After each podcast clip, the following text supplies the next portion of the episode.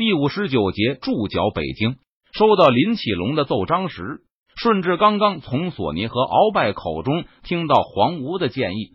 相比崇祯的那帮阁老，被顺治以为左右手的索尼、鳌拜等人还是要诚实的多的。尽管索尼和鳌拜用词谨慎，但顺治还是立刻明白，福建的战事比他想象的恐怕还要糟。如果水师部是被重创到完全没有进攻能力的话，黄武肯定不会拿出这种先自损一千，以求杀敌八百的招数，速传黄吴进京，朕要他面奏。顺治立刻下令道：“这个战略会给清廷的税收带来重大损失，迁海移民的花费也肯定不小。不过，确实如索尼刚才所说，能节省每年数百万两的海防投入，而且若是完全断绝海贸的话，还能让郑成功蒙受损失。以满清占据的地盘之广阔，若是和郑成功拼消耗，那断无不赢之理。不过，在下这个决心之前。”顺治要先亲自问过黄吴，以便彻底搞清五省水师的现况。若是让黄吴上奏章，第一，他有可能会照顾朝廷和地方大员的脸面而不进不实，这当然对顺治做出正确判断不利；第二，他有可能会实话实说，在奏章上把五省水师的惨状如实道来，消息传播开来，对朝廷的威信、地方大员的脸面都会造成很大损害。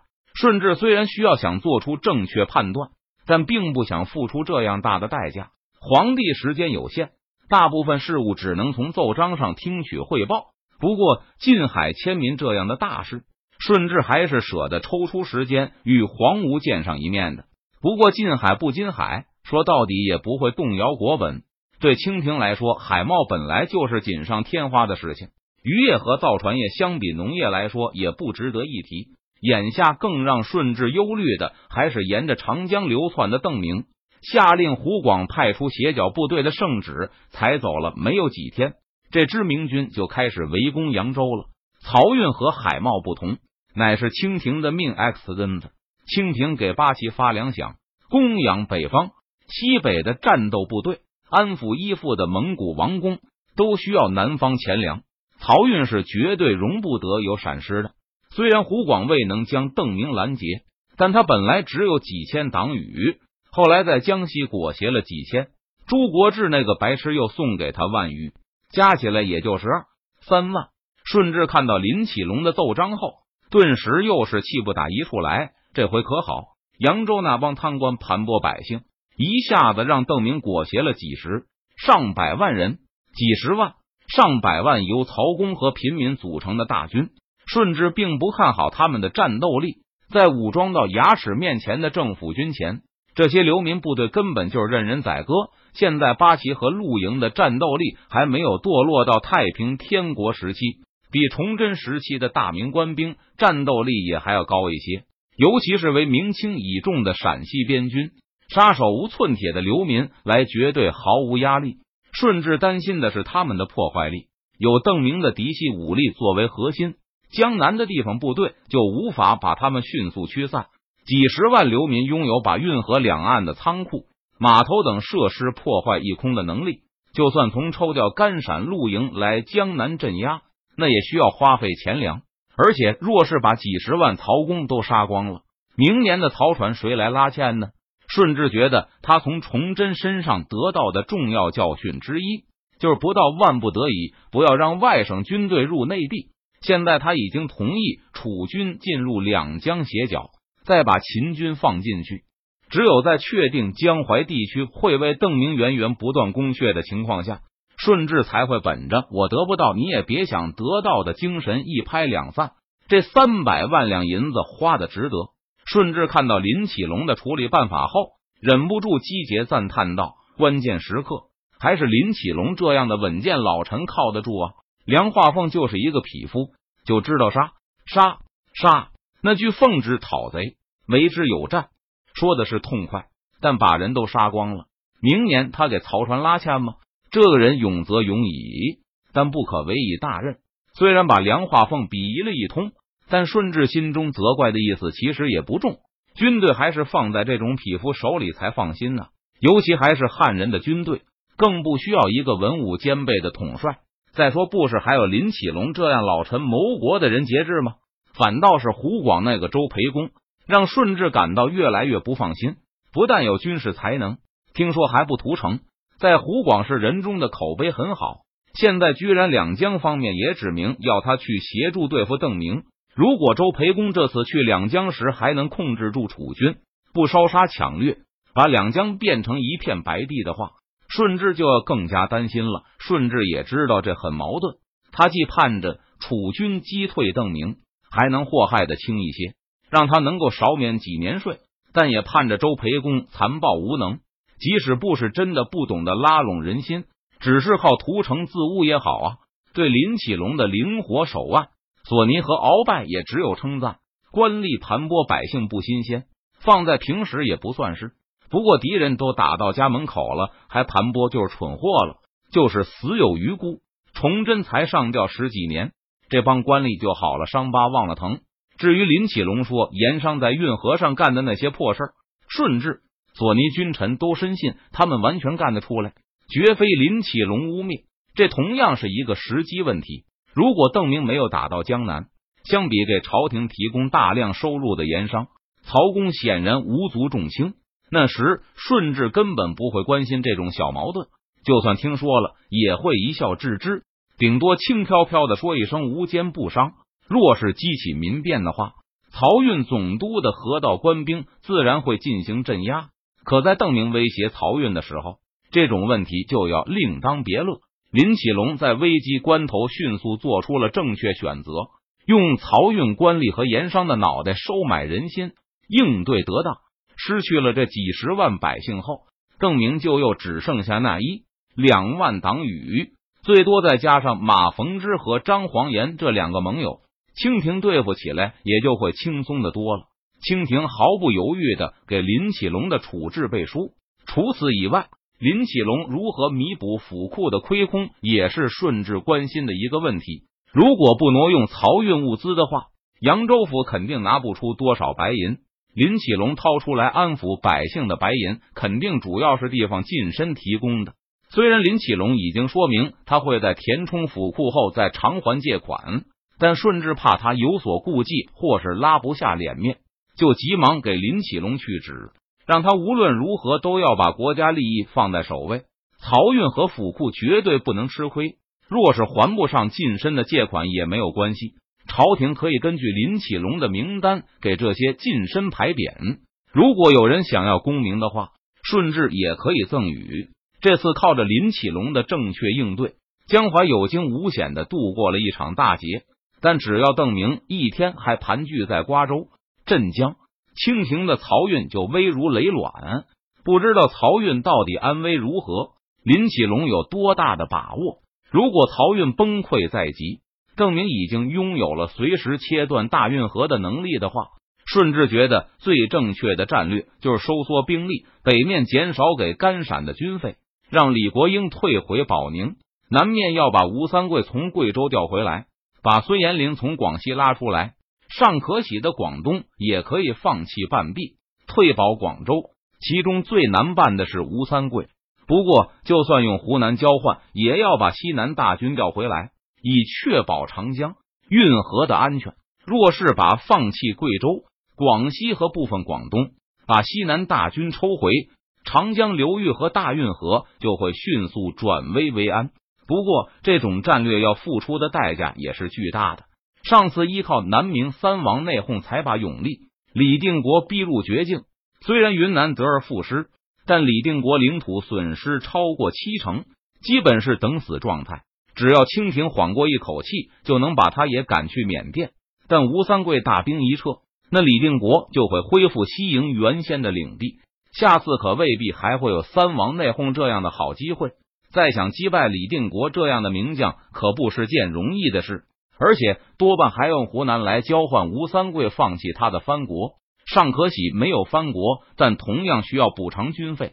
孙延龄那边也不能一点不给，要付出这么大的代价，还要承担永历卷土重来的风险。不到万不得已，顺治也是不会出此下策的。暂时看，应该还没问题。索尼谨慎的评论道。全面从西南撤兵代价太大。任凭谁看到永历只剩一口气时，都舍不得前功尽弃。而且这次撤兵可能会让天下人认为清廷已经承认失败，或是让他们认为满清对永历无可奈何，后果难以预料。湖广、江西的漕船虽然有损失，但大都成功抵达扬州，鹰角的钱粮并没有短少。这说明邓明水师十分薄弱，无法切断长江运河运输。这次扬州遇险也是被他抓到江民、曹公闹事的机会。现在依然都被林启龙劝走，邓明就会被打回原形，无法继续威胁漕运了。说的很好，顺之一琢磨，确实是这么回事。不过他还是有些不放心，转头吩咐事前是未到，这几天若是扬州有军情送到，不管早晚，立刻呈送御前。扎之前湖广。江西的漕运都没有受到什么影响，从这点上看，邓明确实没有威胁漕运的能力。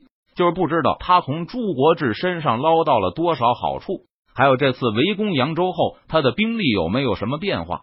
如果邓明实力没有增强多少，而且百姓也确实如林启龙所说纷纷散去的话，那几天后邓明就会执行撤退，或是被扬州击退。顺治在心里仔细地理了一遍思路。力求让其完美无缺、无懈可击。若是十天内扬州来报告，邓明已经退兵了，那问题就不大，可以从长计议，不需要莽撞行事。传旨，顺治觉得有必要亲自见林启龙一面。既然他都肯为近海的事情见黄吴一面，那漕运当然更要亲自问过才放心。如果邓明如他所料退兵，扬州不再需要漕运总督坐镇的话。顺治就要林启龙亲自押送漕运进京，与林启龙、黄吴进行面谈。顺治很有把握，可以不受下面人的蒙蔽，切实掌握前线的实情。关键就是看邓明是不是会退兵了。退朝后，顺治忧心忡忡的叹了口气：如果邓明始终不能被击退，那江淮方面的事态就很严重，需要他认真考虑，暂时放弃西南，确保江南的战略了。在顺治结束御前会议的时候，林启龙高兴的得知邓明已经开始履行协议，带着明军和那些曹公的孤儿退向长江。只要邓提督不一定要拿下扬州，我和他就没什么不能谈的。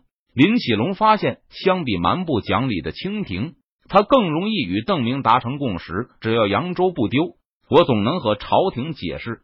在明军撤退回镇江的时候，满清官场中刮起一股谣言。那就是达速大败，郑成功在厦门击溃了五省水师。不过，大部分官员对此也是存疑，毕竟他们还不知道黄吴的建议，所以不敢说五省水师的损失到底有多大。但是，不管五省水师是不是受到毁灭性的打击，蒋国柱都明白，两江暂时别想得到有力的增援，达速肯定要无限期的待在厦门。张黄岩的舟山根据地不会受到威胁。更没有办法让邓明感到压力，因此邓明刚一返回南岸，就遇到了江宁派来的使者。蒋国柱痛快无比的把一百万两银子还给了邓明，他和梁化凤各五十万两。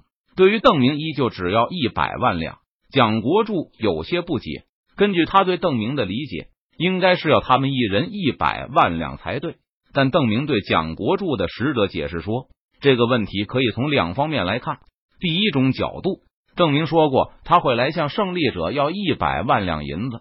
蒋国柱和梁化凤虽然改变了组合，但胜利者只有一方，所以郑明向他们要一百万两。第二种角度，梁化凤和郎廷佐组合是一百万，也就是说每人欠他五十万。蒋国柱和管孝忠组合也是一样，这样加起来还是一百万两。协议就是协议，虽然是口头协议，也要遵守。达成协议前，我会尽力争取更好的条件，但不会事后毁约。使者把邓明的话带回江宁，转述给蒋国柱听后，江宁巡抚感觉自己好像都有点感动了。不管邓明在谈判时多么奸诈，这种信守诺言的作风还是给了蒋国柱很大的好感。再想想其他的交易，邓明同样是一丝不苟的对待协议。蒋国柱突然生出了一种安全感，和邓明打交道时。只要遵守定好的规矩，那就是绝对安全的。除此以外，湖广那边也有好消息传来，湖广总督称，湖北兵马因为要提防李来亨、贺真等人，所以不能轻易调离，所以他会派湘军进入两江助战，还称三万湘军枕戈待旦，运输的船只也准备停当。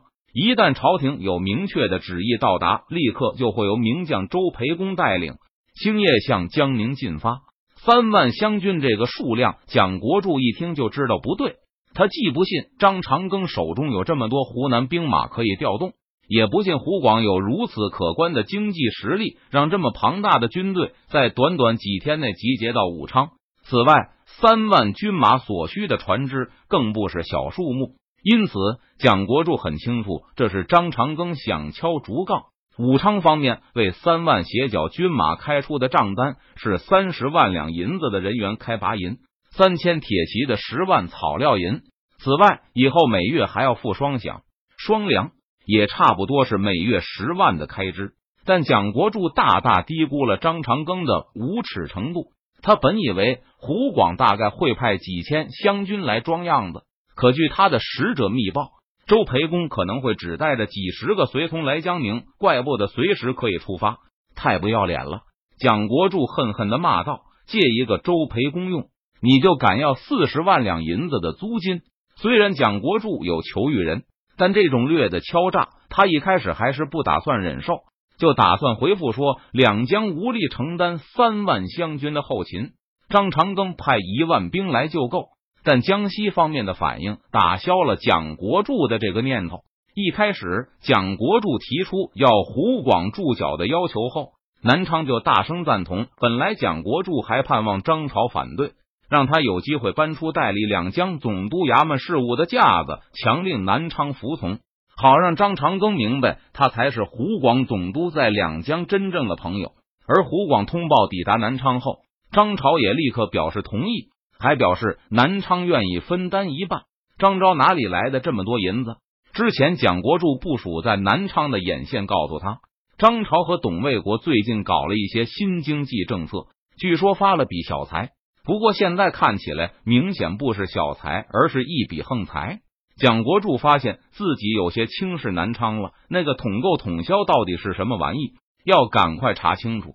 张长庚这王八蛋，他也是想引入竞争机制啊！还有张朝这混蛋，为了和我作对，居然不反对湘军进入两江？难道他就不为两江的百姓想想吗？现在又把大笔的银子往武昌送，他的良心都让狗吃了。既然有竞争对手，蒋国柱也只好同意了张长庚的条件。这笔钱，江宁和南昌会各支付一半，毕竟和湖广总督拉关系，花点银子不算什么。反正这银子可以向北京报销。要是两江总督的位置丢了，蒋国柱就算给两江藩库省钱，那又是图的什么呢？难道是为了让张昭手头宽裕吗？在蒋国柱焦急的等待援军的时候，邓明已经回到了镇江。在拿到林启龙的赔偿后，一艘银船就已经发去了九江。现在第二艘也奉命出发，在江西的人员已经用光了邓明留下的银子，再不给银子，就需要赊账从董卫国手里拿货了。那样就需要付给董卫国利息，而且现在邓明的信用也没有建立起来，长期赊账恐怕也会让南昌心中不安。虽然是战争状态，但明军的商船在长江上畅通无阻。除了邓明的武力威慑外，明军依法纳税的好习惯也有很大的帮助。拿到明军的税银后，沿途府县的官员和胥吏都对邓明的信用很满意。他们的亲朋也会带着丝绸等土产到江边出售，或是收购从上游返回的明军带来的湖广特产。和税银一样，明军童叟无欺，购物用银子都是成色很好、库平银。湖广的特产价格也合理公道，讲究两厢情愿。我们的船只众多，而且本钱雄厚，一般的小商人根本无法同我军相比。再说，他们要缴的过境税是我们的数倍。还要忍受虚利的盘剥，更加无法在价格上同我军竞争。邓明很得意，对张黄岩说道：“由于我军大大减少了长江航道上苛捐杂税，湖广和两江的交易量比我们隔断长江航运前还高，而且还在不断增加。如果给我们几个月切断航运的时间，可能会比我们来之前的交易量还要大上数倍。虽然税率降低了，但交易量增大了。最后一些对我们不满的胥吏也停止抱怨。邓明很仔细的把他的生意经对张黄岩和马逢之说了一遍，将来还是要建立一些民间商行，他们的效率会比军队运货高，而且也不太显眼。这些清廷官员能更好的隐瞒下去。不过他们都是我们的人，只有拥有我方背影的商人才能享受到低税率和少关卡的好处。这些人和我军的利益是捆绑在一起的。如果眼下这个好形势能维持几年的话，最后长江上就会商业繁荣，大批的工匠和商行依靠航运而生。一旦我们的势力被排除出长江，税率恢复到从前，就会出现物价暴涨、大批商行破产、工匠失业的情况。这些人都是我们的同盟啊，会帮助我们刺探清军的情报，甚至为我们提供军费。邓明也知道，他说的是理想状态。很大程度上还是白日梦。眼下最重要的是，还是尽早把武昌的更多势力绑上明军的战车，这就是欠条的作用。见张黄岩对自己在武昌的经济政策还有些不解，邓明就向他揭开了谜底。周培公给我讲过一个故事，是讲盐商在边关开垦商屯的。当夜我琢磨了一下，这确实是个好办法。邓明指出。他的欠条根本不和白银挂钩，所以武昌想拿货就需要想法设法去搞到欠条。他们给成都运粮也没用，就是他们能瞒过清廷，我也不会允许他们在成都出售货物。他们要想得到欠条，就得在成都种地、冶铁、制匠，帮我运输人口。这个办法确实很有意思。张黄岩听邓明反复解说了好几遍，才完全明白过来。除此以外，还有其他好处，不过暂时还用不到。等这里的事全部了解，我就回武昌去看看。周培公这个人很狡猾，但应该不会有大事。我已经交代的很清楚了，他翻不出什么花样来。此时，邓明觉得这个时间不会太长。等他帮助马逢之稳固了崇明根据地后，就可以考虑回师了。还有一事，张黄岩收起赞许的微笑，面容变得严肃起来。听说邓提督在运河旁烧了不少民居，果然该来的还是要来。邓明心中一声长叹。